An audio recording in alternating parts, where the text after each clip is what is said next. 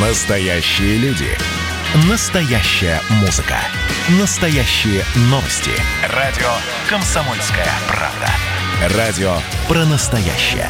97,2 FM.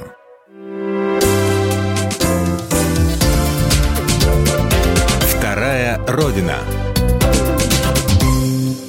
Здравствуйте, вы слушаете программу «Вторая Родина». Наша программа о людях, чья жизнь связана с Россией и Беларусью. Меня зовут Екатерина Шевцова. У нас сегодня очень необычный гость, очень титулованный гость. Я рада приветствовать в нашей студии Эдуарда Семеновича Ханка. Здравствуйте. Добрый вечер. Добрый вечер. Ну, э, знаете, ваша-то жизнь, она связана в первую очередь с большой страной под названием Советский Союз. Вот. Вообще я, собственно говоря, человек Советского Союза, человек... потому что родился я в Казахстане, часть детства я провел в Бресте, в Беларуси, угу. а часть на Колыме. Причем, когда я жил на Колыме, у меня отец был замначальника прииска золотодобывающего. Мы жили на прииске, и когда продукты кончались, оставалась только икра красная, икра черная и крабы. Больше ничего не было. Хорошее детство, да? Опять икра. Но в основном я считаю себя, вообще-то я честно скажу, я считаю себя российским композитором, живущим на благодатной белорусской земле. А вот как так. вы оказались на Белоруссии? Потому в Беларуси. Не я вернее. оказался. У меня отец был направлен после войны, после победы, он был направлен в город Брест, лагерь военнопленных немцев, так сказать. Угу. Вот. Поэтому он, он там был, по-моему, замначальник, он везде был замначальник, поэтому мы там, потом его послали на Колыму. Вот. А это какой год был? Это был, мы уезжали оттуда ровно, точно всю дорогу нам играла траурная музыка «Умер Сталин». Это 53 год. Это мы возвращались оттуда. Mm-hmm. А до этого мы тоже приезжали, уезжали. Там же так поработаешь три, три года, а потом полгода отпуск. И когда мы второй раз возвращались, отец купил мне настоящий аккордеон «Вельтмайстер». Это было что-то, понимаете? Ну как, вот хотелось прям музыкой заниматься в том возрасте? Ну, вы знаете, я музыкой увлекаюсь с детства, хотя э, э, еще, значит, когда мы жили в Бресте, вот его направили, мы жили в Северном городке. Кстати, знаете, парадокс в чем?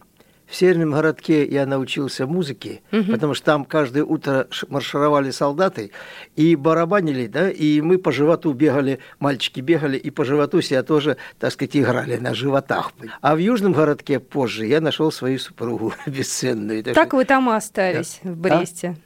Нет, так не то, что остался. Это фактически город, в котором я, ну, собственно, вырос, так сказать. Вот. Оттуда я пошу, поехал учиться. Сначала в Минское музыкальное училище, угу. а потом в Московскую государственную консерваторию. Все логично. А после консерватории уехал в Кривой Рог на Украину, потому что жена там преподавала, она жила у сестры, понимаете? Так что все вот так вот. Мой адрес не дом и не улица. Кстати говоря, когда моя первая песня «Потолок ледяной» стала лауреатом первого фестиваля фестиваля «Песня 71» я сразу из двухкомнатной квартиры в Кривом Роге переехал в четырехкомнатную двухэтажную квартиру на берегу Днепра. Вот Это как... вам такие дали, э, премию такую дали? Ну, как бы да, меня позвали туда, в Днепетровск, а потом меня позвали обратно в Брест, я уже получил четырехкомнатную, но одноэтажную, тоже классную квартиру, а потом меня пригласили в Минск, я получил опять четырехкомнатную, уже шикарную по Слушайте, ну вы богатый человек были по нет, советским богат... меркам. Нет, э, ну я не жалуюсь, я считаю, что в свое время я был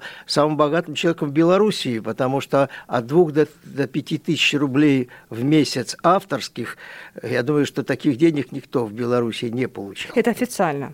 Абсолютно. Официально. Мало, мало я, я вам даже больше скажу. В то время все было не то, что официально, а в то время не было корпоративов, поэтому вообще никаких левых денег, ничего этого не было. Все деньги со всего Союза стекались в Всесоюзное общество охраны авторских прав. Так это еще угу. небольшие, вон сколько зарабатывал Юрий Антонов, а сколько зарабатывал э, Добрынин, а сколько зарабатывал Зацепин. То есть те, у которых... Потому что в то время было неофициальное деление, э, неофициальное делу время и потехи час. Например, Пахмутова делу время – Ага. А Шаинский потехи час. А у вас была тогда конкуренция, зависть какая-то, Конкур... возможно, Можно там, скажу, я не знаю, подсиживали? Зависть, конкуренция, ревность, э, все это было, есть и будет всегда. Это на этом строится жизнь. Другого варианта она не придумала. Знаете, у меня такой вот вопрос э, сейчас. Во время, во время Советского Союза все, конечно, было по-другому. А, после 90-х, когда страна развалилась, когда Россия и Беларусь стали уже по отдельности, когда не было такой, может быть, э, общности, как она была в советское время, тяжелее вам стало жить, э, работать, э, зарабатывать, извините уже? Вы знаете, дело в том, что тут очень сложный для меня этот вопрос. Почему? Сложности никакой не было. Сложность была психологическая, первая, и второе – финансовая потому что все обвалилось. Ну, все это пере... Вот сейчас коронавирус тоже свои проблемы. Но сейчас мне легче, потому что я уже знаю, как, с этим, как я с этим бороться. А тогда угу. это было, знаете, вот вы получаете огромные авторские, и вдруг страна обрушилась, авторские обрушились, естественно, понимаете, да? Слава богу, у нас один наш друг, так сказать, в Минске, да, не в Невмержицкий, он организовал фирму «Батывля», и взял меня таким руководителем по культурной части организовывать всякие мероприятия и платил мне 500 долларов. В то время это было в то время очень хорошо. Э, ну и плюс некоторые авторские. В общем, я выжил совершенно нормально. Но обстановка была, ну, естественно, когда развалится что-нибудь, всегда счастье одни будет строиться на несчастье других. Вот и все. Знаете, вот опять же вспоминали мы а, про авторские, да, и да. опять же тот же самый Юрий Антонов, который очень тщательно следит за тем, кто его песни исполняет, да, и как. Как быть с вашими авторскими? Они э, есть какой-то белорусский э, союз или российский, или вообще Нет. как, как вот это все Можно сейчас? я скажу? Мне в этом отношении проще. В 2000 году по личной просьбе Владимира Владимировича Путина и маршала министра обороны Сергеева, мы с Ильей Резником написали песню, которая называется «Служить России суждено тебе и мне», которую в 16 году Шойгу объявил гимном юн армии. Это гимн официальный. Мало того, эта песня звучит каждый год, уже 13 год поэт на Красной площади, 9 мая. Угу. Она, так сказать, э, в параде, да. И самое, что для меня приятно, я считаю ее главной песней, потому что залы встают в России. Ее знают хорошо. Она не такая популярная, понимаете, но она популя... не популярная по другой причине. Так я не нашел настоящего исполнителя, но за счет того, что ее пели все военные ансамбли, кому угу. не лень, э, а первый Коля Басков спел, во всяком случае, она резонанс имела. За эту песню я получил российское гражданство. Ага. Поэтому я практически э, уже полноправный. Мало того, я в то время жил, на, э, я по 12 год жил с 2000 в Москве, mm. и, э, так сказать, за, за это время, так сказать, в общем, короче говоря, я 12 лет, я был помощником депутата Кобзона, на общественных, есть такое на общественных началах, полгода, а потом два срока у Франца Клинцевича, который он член Совета Федерации. Так что, в общем, мне трудно сказать, что я белорус. Я не белорусский. Знаете, кто белорусский? Игорь Лучинок. У нас, знаете, вот делу время Лучинок, Вот, а Ханок это шлягера, это потехи час. Ну, а сейчас-то вы, вы, вы приехали из Беларуси, вы вот э, там живете. Вы в Бресте живете? Сейчас я живу в Минске. Трудно сказать, я живу на два государства. Сегодня сел и приехал, прилетел, понимаете. Благодаря российскому паспорту я в коронавирус никаких проблем. Туда еду, сюда к вам еду по российскому, а обратно еду по белорусскому. Никаких проблем не возникает. А так бы были проблемы большие, потому что многих высаживали. Вот я, когда я, я три раза ездил в Москву на съемки. Это вот за время За это э, время, пандемии, да, три да? раза автобусом ночным, больше ничего же не ходило. Было такое. Это тяжелая штука. Э, Это Знаете, 9 вот часов В молодости идет. мне было бы легче. Э, это было... И сейчас я с таким удовольствием сегодня часик, понимаете? На ну, самолете. час десять.